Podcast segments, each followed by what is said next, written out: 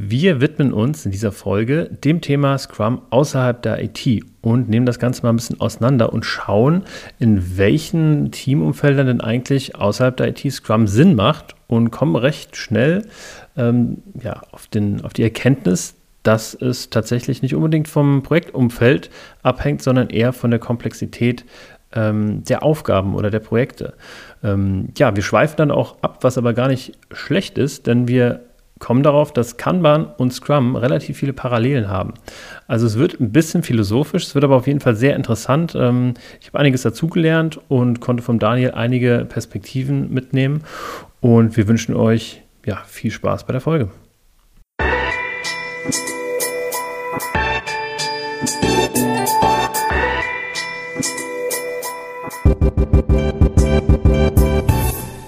Hallo und herzlich willkommen bei einer neuen Folge von Unboxing Agile, deinem Podcast für effektives und besseres Arbeiten. Wie immer bist du hier genau richtig, wenn du mehr über die Themen rund um Agilität, Scrum und Co. erfahren möchtest. Und heute wieder im virtuellen Studio äh, sitzen für dich Daniel und David. Mir gegenüber, wie gesagt, im virtuellen Studio der Daniel. Guten Abend. Hallo zusammen. Hallo.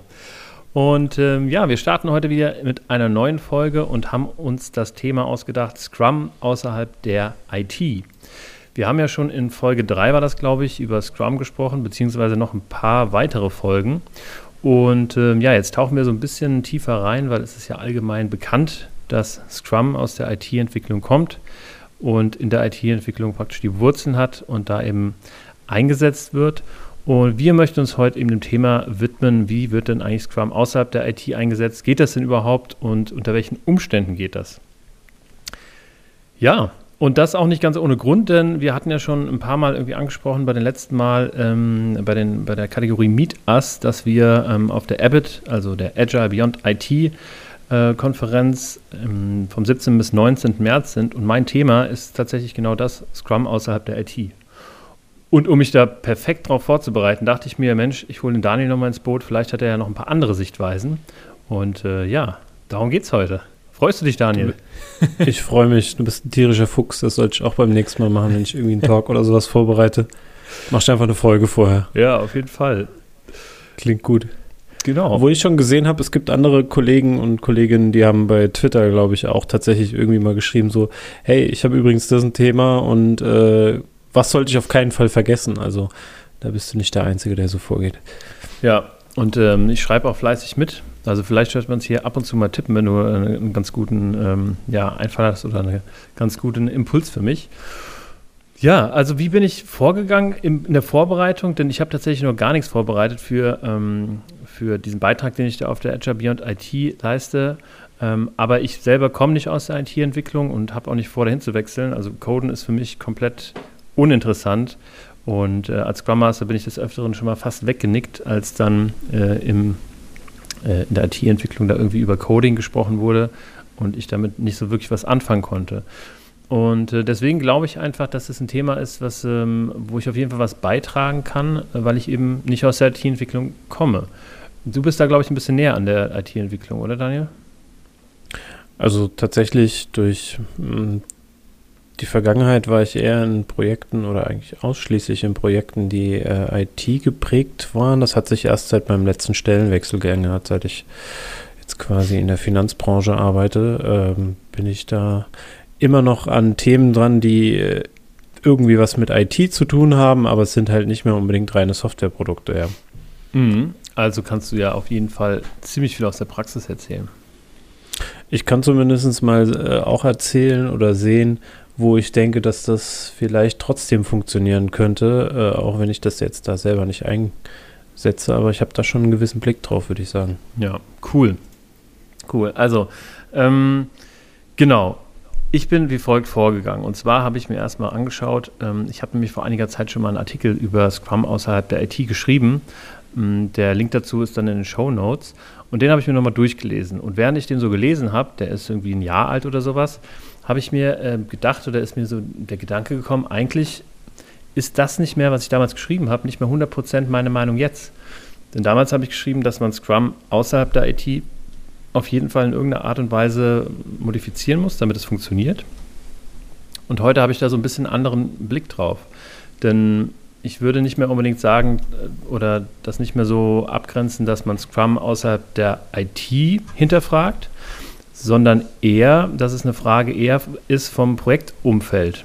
Also arbeiten wir in einem Projektumfeld, was relativ easy, einfach ist. Ähm, da gibt's, äh, da werden wir dann gleich mal drauf, ähm, drauf zu sprechen kommen, verschiedene ähm, ja, Einstufungen der Komplexität von Projekten. Und ich glaube, dass eben Scrum überall dort funktioniert, wo wir mit komplexen Projekten arbeiten oder in komplexen Projekten arbeiten. Ob das jetzt in der IT ist oder außerhalb der IT.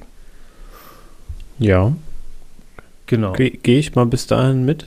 Bin genau. gespannt, wie, wir, wie du es im Detail genau vorstellst. Ja. Komma, ähm, denn ich würde ganz kurz auf die äh, Stacy-Matrix zu sprechen kommen. Das ist eben das, was ich gerade erwähnt hatte, eine Einteilung ähm, von Projekten oder von Arbeit ähm, anhand der Komplexität.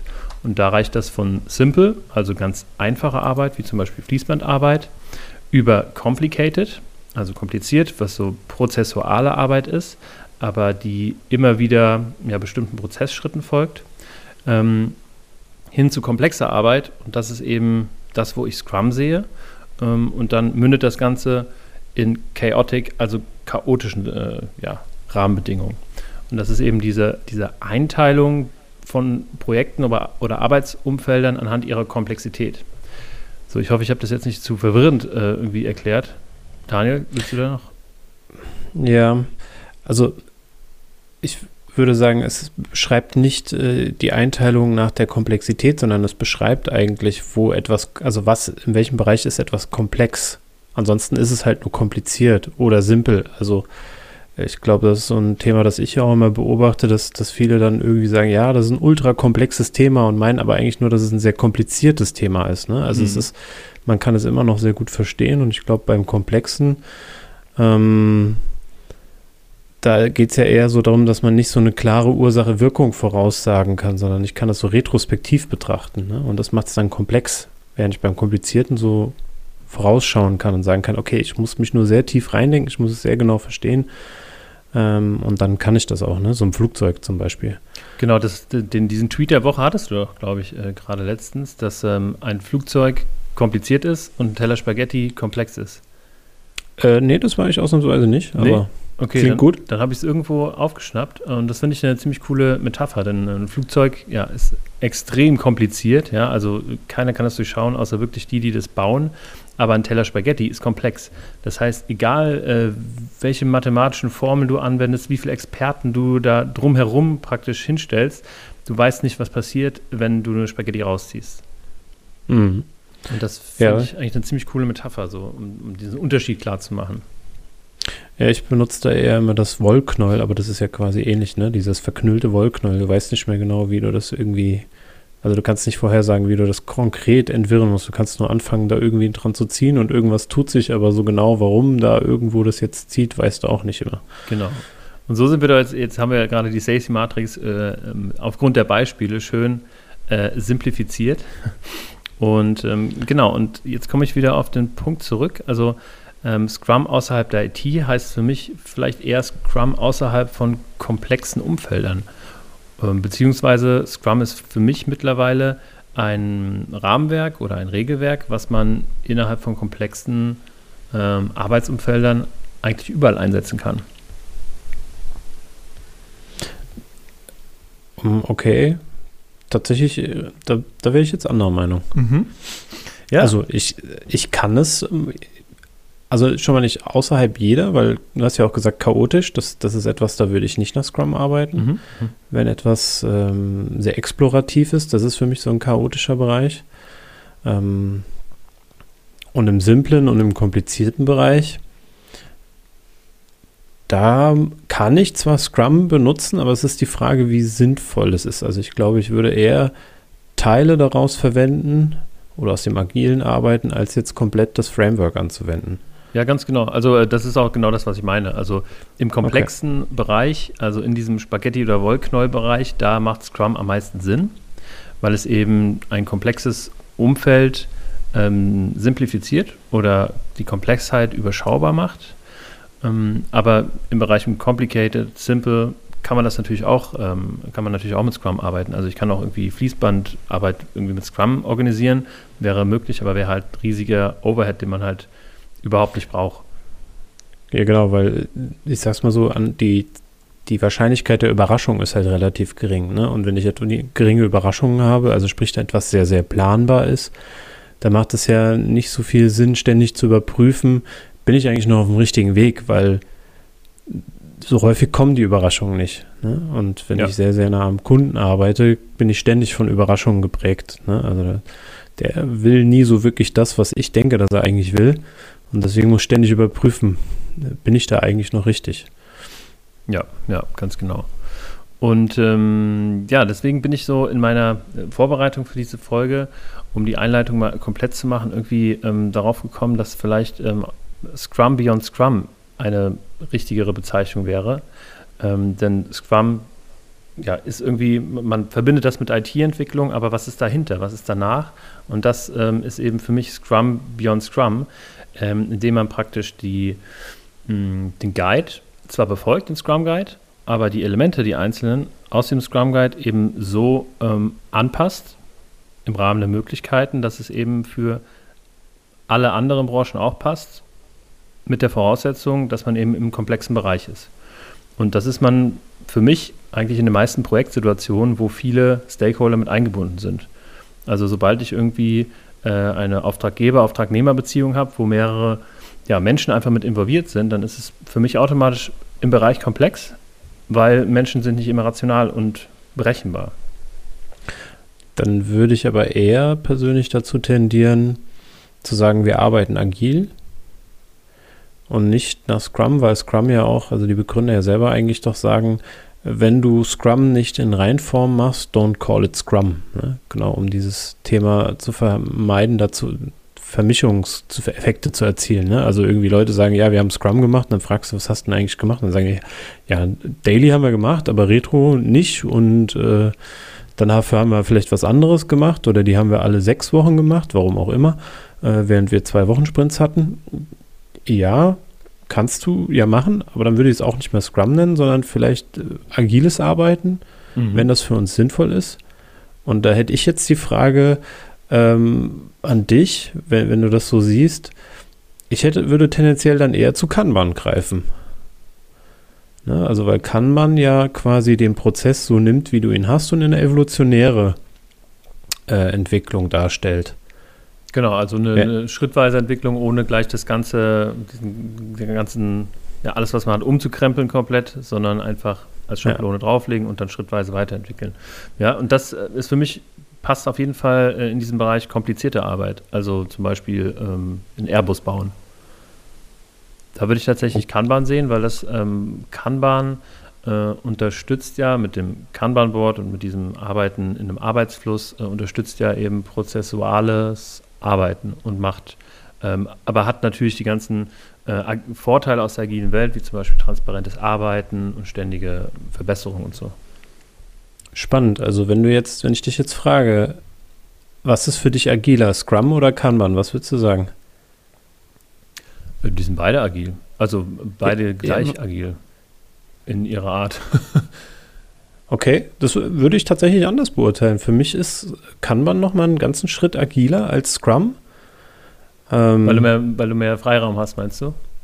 Ja, der Freiraum klingt jetzt so, äh, glaube ich, nicht so in die richtige Richtung. Was, was Scrum sagt ja, mach genau das, dann machst du Scrum und du musst genau diese Regeln halten und wir haben diesen Rahmen und äh, Kanban sagt ja nur, wir haben Praktiken und Prinzipien, also so gewisse Regeln. Also ich meine, ich glaube, wir müssen irgendwie mal Kanban nochmal vorstellen. Ja, unbedingt. Ähm, aber das, äh, es ist ja sozusagen aus der Situation heraus veränderst du dich evolutionär. Und ich sag mal so, Scrum limitiert dich ja schon im Prinzip. Du kannst ja nicht auf einmal theoretisch zumindest nicht sagen, das Daily nützt uns nichts mehr, wir lassen es jetzt.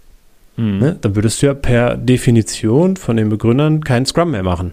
Damit mhm. hättest du es ja abgeschafft, aber was machst du denn dann? Und deswegen ist für mich dieses, die Denke da irgendwie, okay, Kanban geht evolutionär vor, deswegen würde ich es eine, eine deutliche Spur agiler ansehen und auch einfacher zu implementieren. Auch wenn ich sehr viele Vorteile bei Scrum sehe. Also so ist es nicht. Aber das, das bringt mich gerade auf den Gedanken, das ist eigentlich ein Paradox. Ähm, also das ist eigentlich paradox, weil, pass auf. Und zwar, Kanban ist einfacher zu implementieren, weil es sagt, ähm, du arbeitest einfach so weiter, wie du bisher gearbeitet hast und zusätzlich ähm, nutzt du halt Kanban und entwickelst dich praktisch schrittweise weiter. Und die Hürde, ja. die Hürde der Einführung von Kanban ist eine sehr niedrige. So, Kanban ist dafür agiler, du, du, hast einen sehr großen Freiraum. Und bei Scrum ist es allerdings anders. Du musst recht viel verändern, du musst prozessuale äh, Dinge anders machen und ähm, ja, die Teamaufstellung und ja, Dinge einfach ähm, sehr viel höher heben, damit sie mit Scrum arbeiten können. Oder ähm, beziehungsweise die Hürde ist sehr viel höher. Aber dafür hast du, finde ich, ein, ein, ein, ja, ein, ein besseres Regelwerk, was du an der Hand hast. Also, und mit besser meine ich nicht per se besser, sondern einfach ein ausführlicheres. Also Scrum nimmt dich praktisch mehr an die Hand, indem es dir ja schon alle Dinge eigentlich vorgibt und äh, du somit praktisch weniger, ich sag mal, Fehler machen kannst als in Kanban. In Kanban, da bist du ja relativ frei und kannst natürlich auch dadurch irgendwie mehr Fehler machen und hast vielleicht äh, ja nicht so viele Tools, die du aber Scrum hast. Hm. Naja, wir sind hier fast schon in der philosophischen Ecke. Nein, ich, ich finde das ja eigentlich gerade, dann, dann ist es ja tatsächlich so spannend, mal drüber mhm. nachzudenken. Also der, den Aspekt, den du da nennst, mh, hm, hat mich jetzt persönlich noch nicht 100% überzeugt, obwohl ich glaube, dass das, was du sagst, das ist schon sinnig. Und ich glaube, das kann man da einfach, ja, wie soll ich sagen,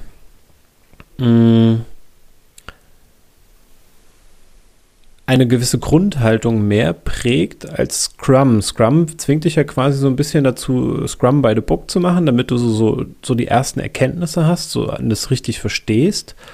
Und zwingt dich so zu Retros und sowas zu machen und das steht natürlich nicht so explizit in Kanban drin, da steht nur mhm. kontinuierlicher Verbesserungsprozess. Mhm. Ne? Und damit ist meiner Meinung nach schon impliziert, wenn nicht sogar fast schon explizit gemeint, man solle sich auch mal zusammensetzen. Wie das genau aussieht, ist dann nicht definiert. Ähm, aber dadurch. Wüsste ich das nicht. Und ja. Da sehe ich tatsächlich einen Vorteil an Scrum, ne? Also weil man dann so sich mal dazu zwingt, so, so Retros zu machen und sich da auch richtig auseinanderzusetzen. Also es verleitet weniger dazu, äh, an der Vorgabe vorbeizuarbeiten, weil es halt direkt eine Rolle Scrum Master gibt, die dann sagt, okay, wir machen das jetzt. Und ich glaube, da das, macht es das wieder einfacher. Aber wie gesagt, das, was du gesagt hast, es tut halt dem Unternehmen erstmal auch irgendwie mehr weh. Man muss da schon umdenken und umlernen massivst. Ja. Absolut. Und ich glaube auch, dass es, äh, wenn wir jetzt äh, gerade beim Thema sind, bei Kanban gibt es ja, äh, jedes Unternehmen, was Kanban macht, macht es irgendwie anders. Und es gibt, glaube ich, äh, extrem, äh, also eine extrem große Spanne an Möglichkeiten, Kanban zu machen. Und es scheitert ja auch, also auch Kanban scheitert, einfach vielleicht, weil ähm, ja, weil die Sachen irgendwie in der falschen Richtung gelebt werden und vielleicht die ich sag mal, die Grundpfade oder das Grundmindset einfach nicht, ähm, einfach nicht agilfreundlich ist, zum Beispiel. Und in Scrum hingegen, das ist ja wirklich ein, ein, ja, ein Regelwerk, wo man sich an die Regeln hält. Und wenn man sich an die Regeln hält, dann klappt das in der Regel ja schon besser. Und ich glaube, dass wenn man nach Scrum sagt, okay, wir wissen jetzt, wie es alles funktioniert und jetzt machen wir Kanban, ich glaube, das funktioniert am besten, weil man dann wirklich sagen kann, okay, wir, wir verlassen jetzt die Pfade, wir wissen, was der Vorteil vom Daily ist, wir wissen, was der Vorteil von äh, Review, Retrospektive und so weiter ist. Und jetzt ähm, können wir mit dem Wissen, was wir aufgebaut haben, mit dem Erfahrungsschatz, können wir jetzt in Kanban starten und sind somit freier. Mhm. Kann ich mir vorstellen, dass das für einige Unternehmen äh, durchaus so hilfreicher ist, ja.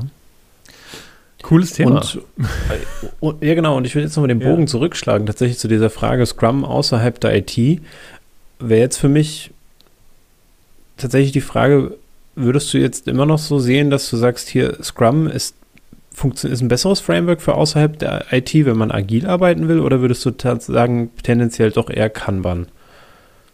Also ich muss äh, dazu erstmal sagen, dass ich die Meinung vertrete und jetzt ähm, mögen mir alle äh, Scrum-Evangelisten verzeihen. Ich bin der Meinung, dass Scrum ein großer Werkzeugkasten ist und dass man ähm, Scrum mal gemacht haben sollte, so wie es der Scrum Guide vorschreibt, aber dann mit der Hilfe vielleicht eines Scrum Masters oder eines Agile Coaches ähm, Scrum in diese Richtung oder in eine Richtung verschiebt, die einfach besser ist fürs jeweilige Arbeitsumfeld, aber die dann vielleicht laut Scrum Guide nicht mehr Scrum heißt.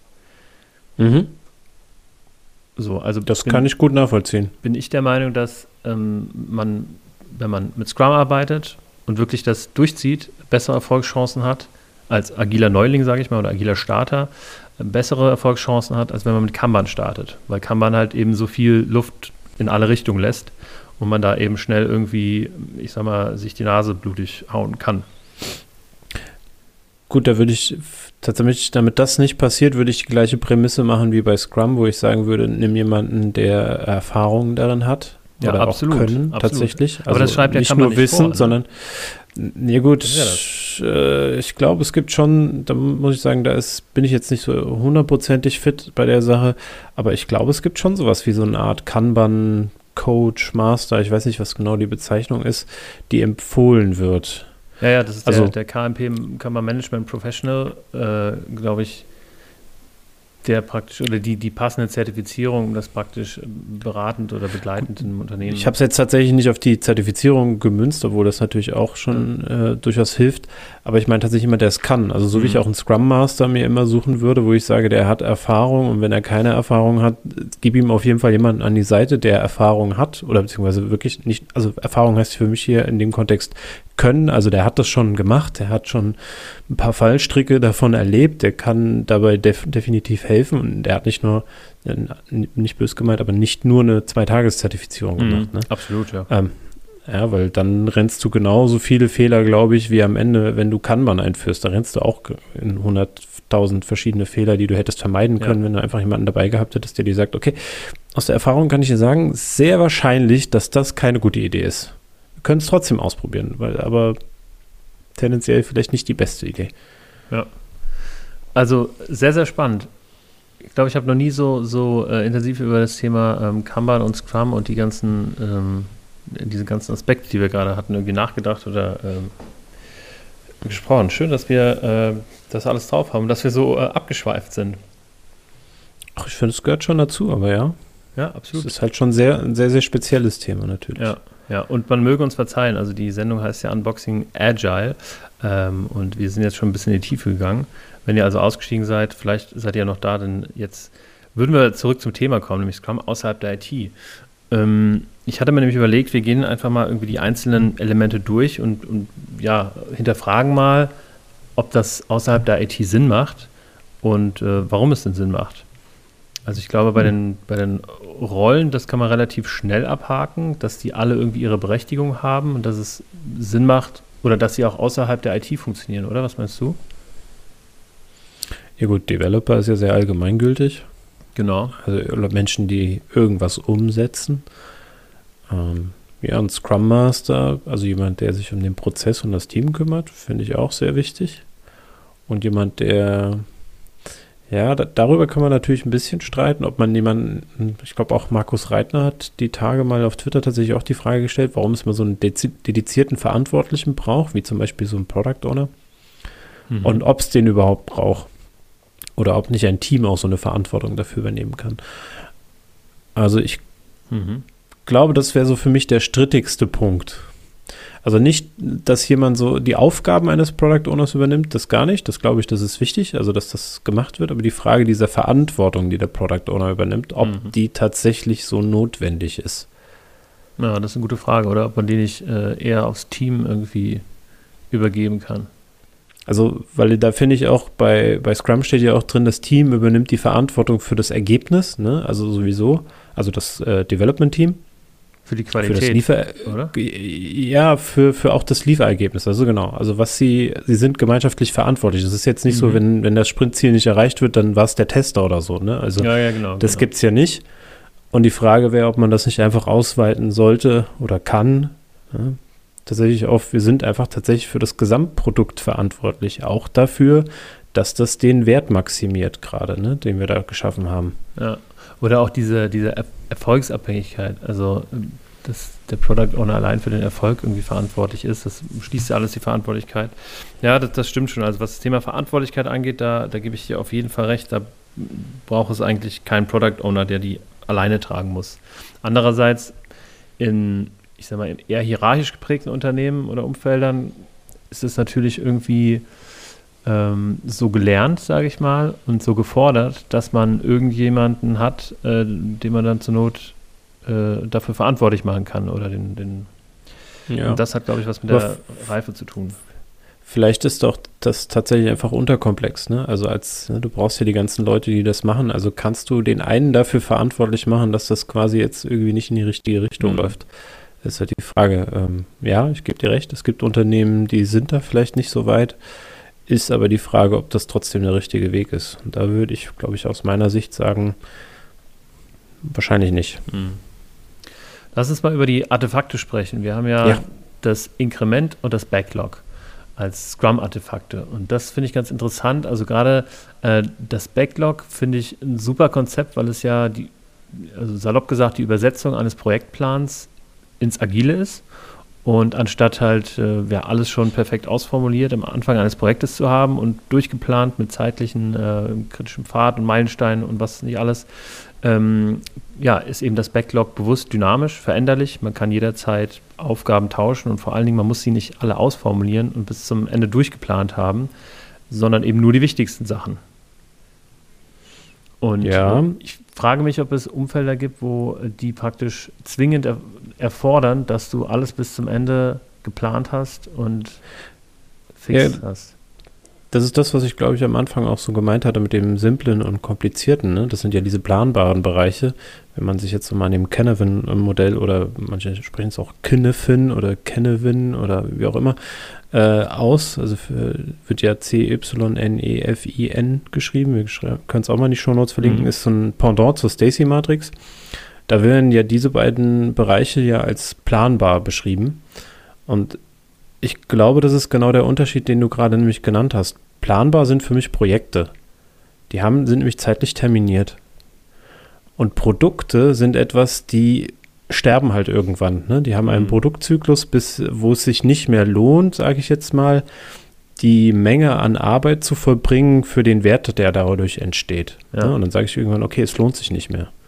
Und dann höre ich auf und dann stirbt das Produkt. Und da kann ich halt auch nicht planen, dass ich das und das gemacht haben muss und danach weiß ich, dass das Produkt sterben wird. Das ist ja Quatsch. Ja, das ja, kommt ja auf Feedback des Kunden an. Findet ihr das gut? Kann ich überhaupt noch was Sinnvolles machen oder nicht? Ja, wie lange gibt es das Produkt schon? Das macht ja auch so eine gewisse Stabilität aus, sage ich mal, äh, wo ich nicht mehr so flexibel auf Dinge reagieren kann und dementsprechend würde ich da den Unterschied halt auch sehen, wo ich sage, deswegen macht das Sinn. Wenn ich aber jetzt irgendwie sage, ich mache irgendwas nur drei Wochen, und das ist planbar, dann kann ich das auch in einem Projektplan umsetzen, der relativ statisch ist und da äh, würde ich dir auch absolut zustimmen, aber man sollte sich schon bewusst sein, dass das auch wahrscheinlich nicht zu 100% zutrifft, nur nicht so viel Überraschungen wie bei komplexen Umfeldern. Mhm. Ja, interessant. Also du machst ja den Unterschied oder die Differenzierung zwischen Projekt und ähm, Produkt, wobei ich auch glaube, dass Projekte per se nicht durchgeplant werden sollten. Also klar, so kleine Projekte, fünf Wochen oder zwei Monate oder was. Aber wenn wir jetzt irgendwie sagen, wir machen äh, einen globalen Website-Relaunch von irgendwie Coca-Cola.de oder Coca-Cola generell, dann ist es ja irgendwie ein Projekt, was sich über vier, fünf Jahre oder sowas zieht. Und äh, gerade da glaube ich, dass, dass man mit, mit einer äh, dedizierten Durchplanung nicht besonders weit kommt. Oder nicht bis, bis zum Ende oder das nicht sinnvoll ist. Weil es eben nicht mehr kompliziert äh, ist. Bei deinem komplex. Beispiel würde ich auch sagen, für mich wäre das auch ein Produkt. Also genau, weil es unplanbar ist, weil ich nicht weiß, wann der Relaunch genau fertig abgeschlossen ist. Wo, wo, andersrum würde es für mich funktionieren, wenn du sagst, wir haben die fertige Webseite, die steht hinten dran und mhm. jetzt müssen wir die Kommunikation äh, planen. Mhm. Ja, das ist, das ist äh, natürlich besser planbar. Auch da kann man natürlich dann von ein paar Überraschungen aussehen. Ne? Da kann ja ein Shitstorm irgendwo kommen, weil man irgendwas falsch gemacht hat, aber äh, das, auch das kann ich mir vorher schon überlegen. Und mhm. sagt, da sind weniger überraschend, weniger, nicht keine, sondern deutlich weniger halt als bei etwas, was, was wir so ein, also, also vielleicht andersrum, um, um, dir an der Stelle gut zustimmen zu können, äh, je länger der Zeitraum ist, desto höher werden die wahrscheinlich, also desto höher wird die Wahrscheinlichkeit, dass Überraschungen kommen und dann würde ich auch definitiv agiler dran gehen. Ja, genau. Also ähm, halten wir fest, auch das ähm, Product Backlog ist ja eigentlich ohne, ohne weiteres auch außerhalb der IT einsetzbar als, ähm, ja, als Projekt- oder Produktplan. Und ja. Ähm, wie sieht das aus mit dem Inkrement? Das Inkrement ist ja in Scrum praktisch äh, das ähm, ja, potenziell auslieferbare Teilprodukt am Ende eines jeden Sprints, um das mal zu definieren. Und das finde ich ist ein, ist ein, großer Knackpunkt ähm, außerhalb der IT, weil ich sage mal, bei einer, einer App-Entwicklung kannst du irgendwie ähm, inkrementell vorgehen. Das heißt, dass du eben äh, nach jedem Sprint irgendwie ein, ein, Stück potenziell auslieferbarer Software irgendwie zeigst. Also du kannst ähm, ja praktisch das in so, so, Häppchen schneiden, dass man eben am Ende eines Sprints immer einen Wert, ähm, nämlich das Inkrement, präsentieren kann. Wie ist das außerhalb der IT-Entwicklung oder der IT generell? Hm. Ja, du hast ja gesagt, du arbeitest ja hauptsächlich außerhalb der IT. Da hätte ich jetzt gesagt, da bist du wahrscheinlich der größere Experte als ich. Potenziell würde ich es mir aber vorstellen können. Ist halt die Frage, ob ich die Zyklen so kurz halten kann. Also wie kurz ist dann ein Sprint tatsächlich. Aber ja. welche Erfahrungen hast du denn gemacht? Ja, genau. Also das ist tatsächlich auch, also dieses, genau dieses Inkrement ist für mich der, der Knackpunkt irgendwie oder das, wo man am ehesten irgendwie um die Ecke denken muss, dass man es aus der IT-Entwicklung rausbekommt. Und zwar äh, habe ich jetzt für mich einfach irgendwie äh, ja, mir die Meinung gebildet oder für mich festgehalten, dass das Inkrement vielmehr ein, ein Mindset ist. Also eine Art, wie ich, wie ich an Aufgaben rangehe, indem ich sage, ich arbeite in Sprints, zwei oder vier Wochen, und ich schaffe es vielleicht nicht, an, ja, nicht, nicht einen, einen anfassbaren irgendwie Wert zu erstellen, aber ich kann in, in wertschöpfen, wertschöpfend denken. Das heißt, ich baue also nicht erst die Konzepte für 15 verschiedene Videos, sondern ich baue erstmal äh, ein Video komplett fertig. So, also wenn wir jetzt zum Beispiel in der Videoproduktion mhm. sind oder sowas. Ähm, und immer praktisch ähm, dieses Denken in Wert und Denken in Kunden nutzen. Das würde mir tatsächlich auch wieder einfacher, fallen, wenn wir von Kanban sprechen würden, weil dann wäre das genau das so, wie du für mich, also für mich so, wie du es beschreibst. Ne? Ich habe den Arbeitsfluss und es läuft stetig durch und ich limitiere die parallele Arbeit, die ich mache. Mhm. Ne? so dass ich mich auf die Wertschöpfung konzentriere, aber nicht gezwungen bin, innerhalb von zwei Wochen muss ich genau das geliefert haben. Mhm. Obwohl der Scrum Guide das ja auch nicht mal so explizit vorgibt, aber ähm, da bin ich ja in, in Kanban nicht so gezwungen, ne, zu sagen, was schaffen wir in den nächsten zwei Wochen. Das ist ja eigentlich egal, weil ich ja tagesaktuell mein Backlog anpasse und dann immer das geliefert wird, was am meisten Wert schafft, aber es wird halt immer abgeschlossen. Okay, ja. Aber trotzdem würde ich ja, ähm, also wenn ich jetzt sage, okay, ich bin außerhalb der IT und ich will mit Scrum arbeiten, dann würde ich ja automatisch in, in Sprints arbeiten und ähm, ja, am Ende eines jeden Sprints steht ja laut Scrum einfach so ein, so ein Inkrement. Ja. Deswegen, also ich tue mich damit am schwersten tatsächlich. Also ja. ich glaube, das ist einfach, also wenn ich, wenn, wenn ich das Inkrement an der Stelle so verstehen würde, dass das einfach sage ich mal, ein, ein, ein Konglomerat an gewissen ähm, Backlog-Items ist, dann geht das für mich. Hm. Aber jetzt zu sagen, dass die danach wirklich einen gewissen Produktwert erhöhen, stelle ich mir das einfach schwieriger vor. Also wenn ich jetzt zum Beispiel irgendwie sowas wie HR-Abteilung denke oder so. Ja. Das ja, absolut, absolut.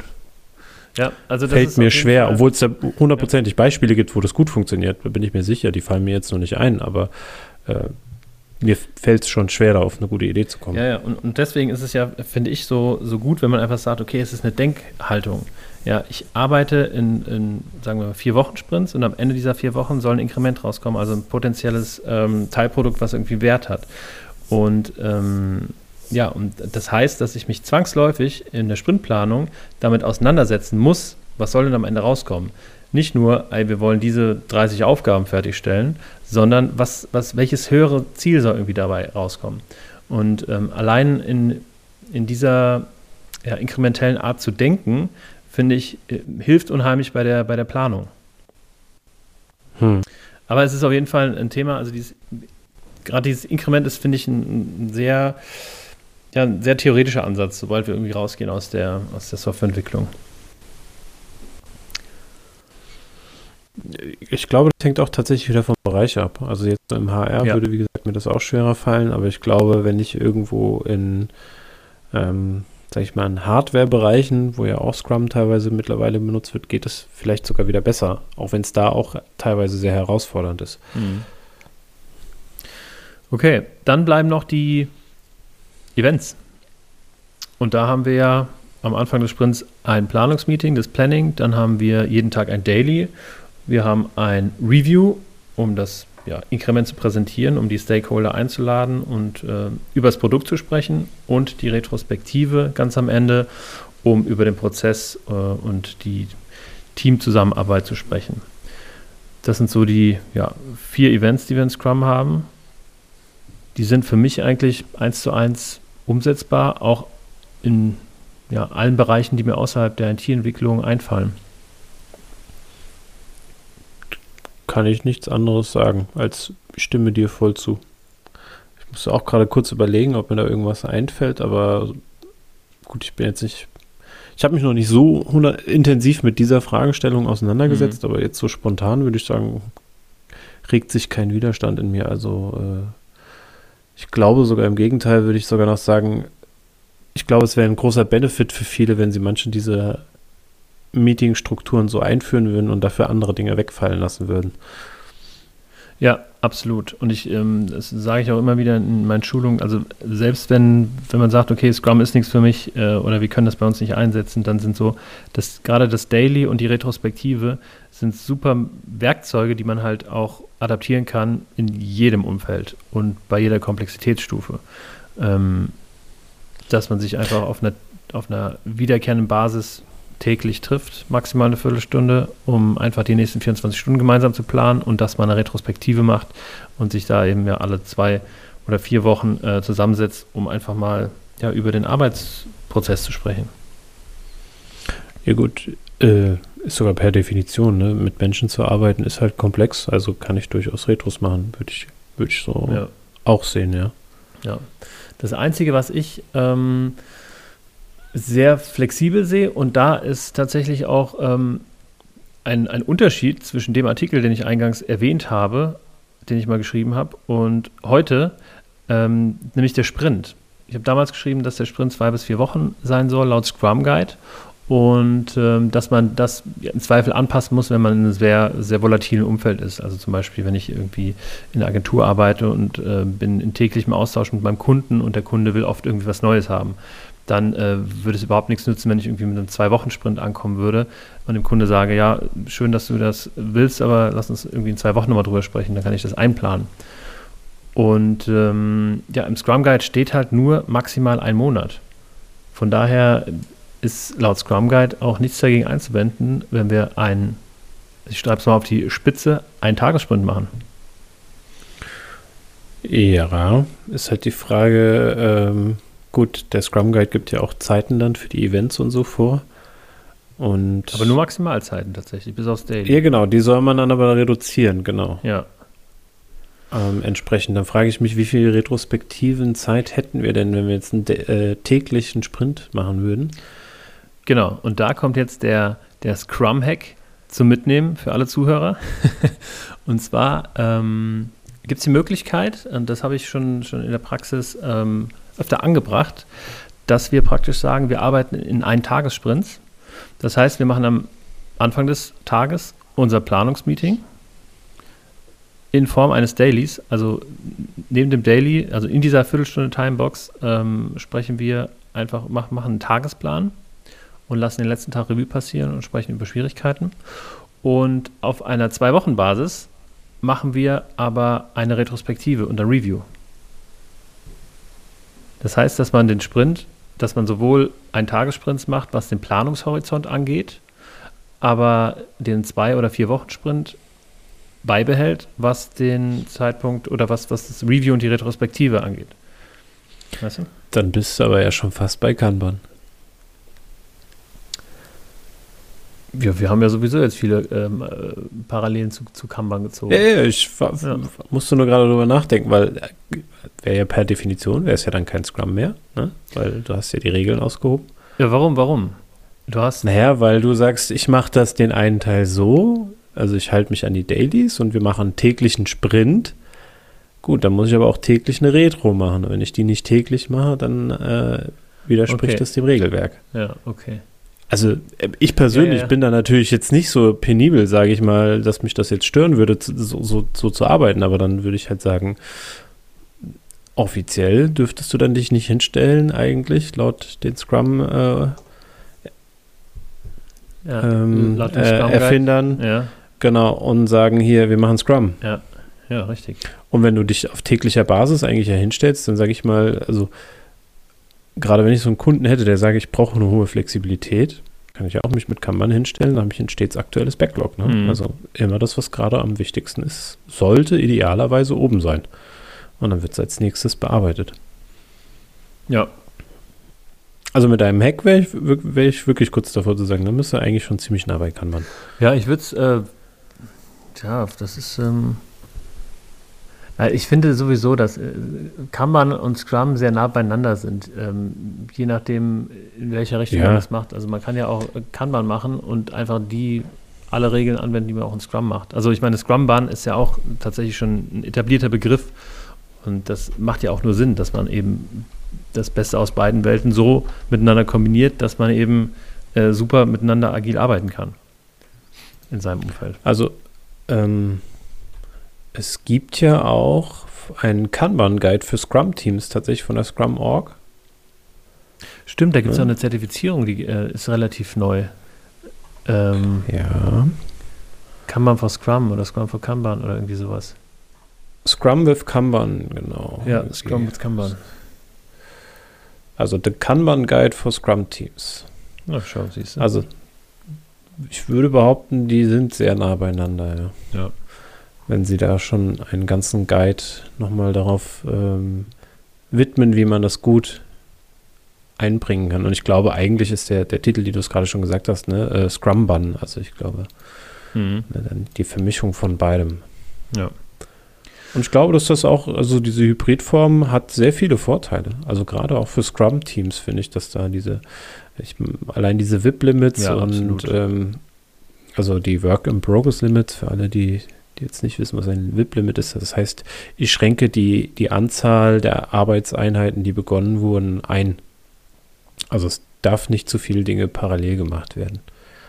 Genau. Und dadurch kriege ich ja die Bottlenecks raus, also wo, wo sind die Engpässe in meinem Arbeitsfluss und ja, kann dementsprechend darauf sehr sinnvoll reagieren. Und ich glaube, dass das tatsächlich ein gutes Mittel ist, auch aus meiner Erfahrung tatsächlich heraus, äh, Retrospektiven gezielt zu führen, ne? weil du so wirklich Problemstellen identifizierst und dich tatsächlich darauf auch konzentrieren kannst in Retros, ähm, wie ich die Arbeitsweise wirklich effektiv verbessern kann.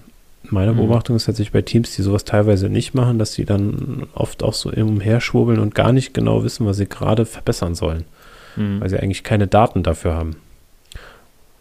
Und dann kann man über, erhebt man ja schon ganz viele Metriken ne? mit der Durchlaufzeit, also wie lange braucht etwas, äh, wie eine, ein, ein Item, bis es durch, durch den Arbeitsprozess durchgelaufen ist. Ja. Aber vielleicht sollten wir da wirklich Zeit mal nochmal eine Kanban-Folge machen, damit das vielleicht ein bisschen klarer wird.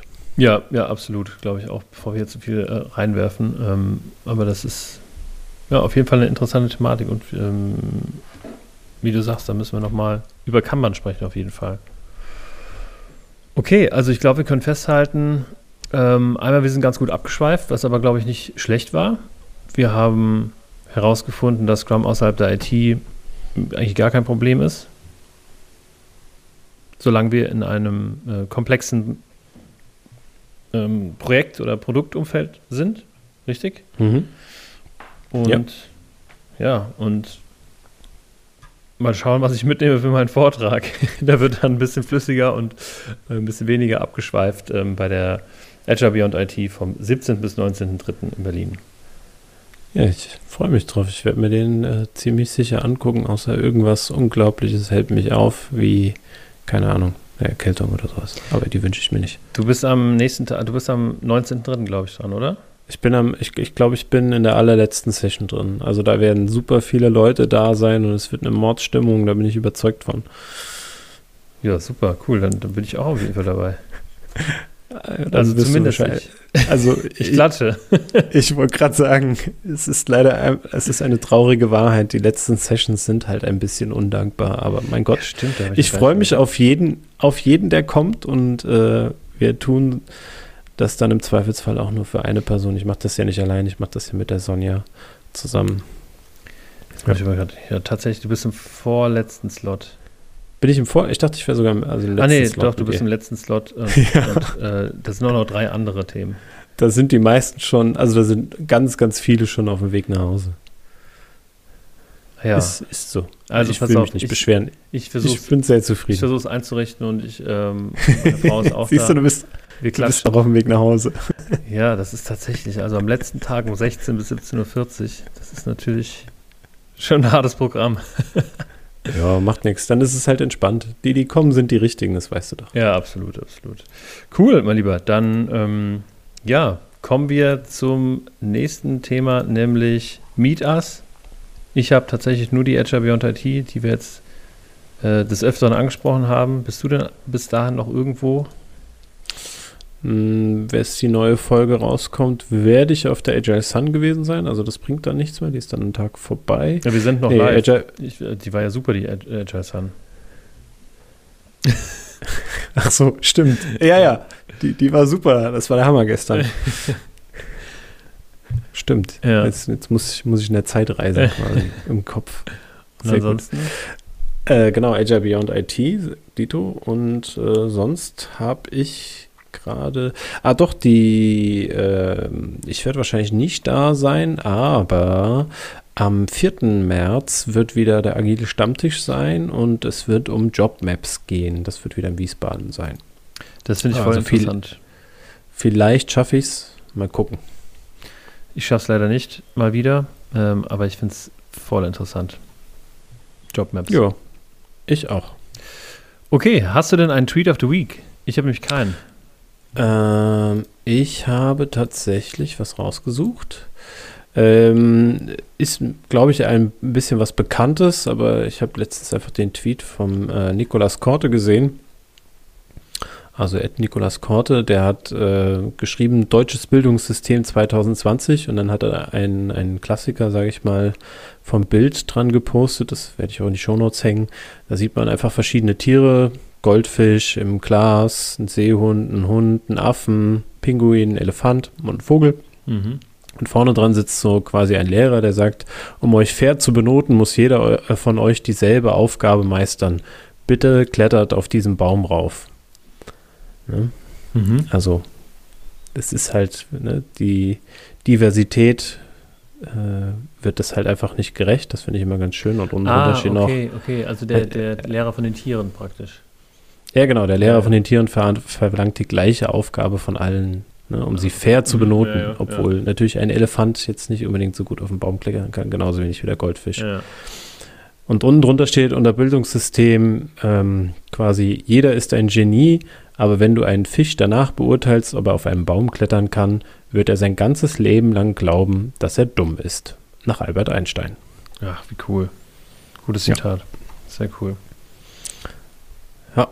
finde ich es auch immer sehr schön übertragbar so auf Unternehmen, wie gehen wir mit Menschen um, mhm. wie sehr achten wir darauf, dass die Leute im richtigen Kontext um sind. Was ich hier gerade im Agilen sehr, sehr wichtig finde, die Frage nicht zu stellen, wie lösen wir ein Problem, ne? also im Komplexen stellt mhm. sich ja nicht die Frage, wie lösen wir ein Problem, sondern wer kann es am besten lösen. Mhm. Das versuche ich auch damit Scrum. Ne? Ich versuche ja Teams zu finden, die das gerade am besten lösen können. Mhm. Das Wie ist ja da sekundär, sage ich mal. Cool, cooles Zitat. Okay, dann würde ich sagen, wir sind am Ende dieser heutigen Folge. Schön, dass ihr dabei wart und äh, so lange durchgehalten habt bis zu dieser Ansprache jetzt. Nämlich, wenn ihr diesen Podcast ähm, mögt, dann unterstützt uns doch mit einem Like oder folgt uns über da, wo man Podcasts folgen oder liken kann. Oder auf Twitter unter dem Handle Unboxing Agile. Schön, dass ihr dabei wart. Wir hören uns dann in zwei Wochen wieder. Also. Bis dahin. Ciao, ciao, macht's gut.